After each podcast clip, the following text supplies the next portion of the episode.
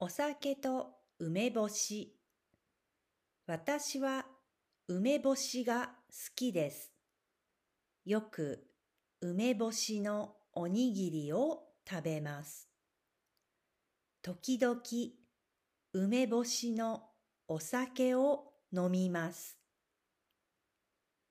私はうちでジントニックを作ります。ジントニックにレモンを入れます。ライムでもいいです。ある日、ジントニックに梅干しを入れてみました。とてもおいしくてびっくりしました。梅干しは酸っぱいです。そしてしょっぱいです。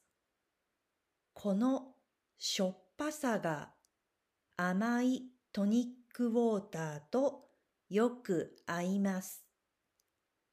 今年の夏は梅ジントニックにハマっていました。今は寒くなったので温かいジンに梅干しを入れて飲んでいます。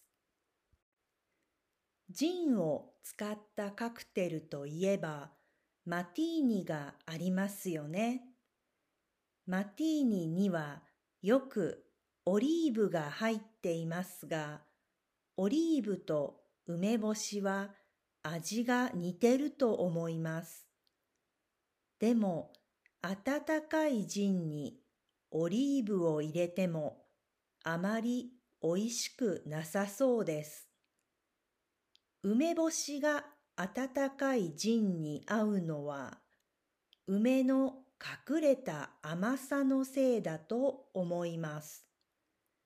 ジンの苦さと梅干しのしょっぱさと甘さのバランスが絶妙です。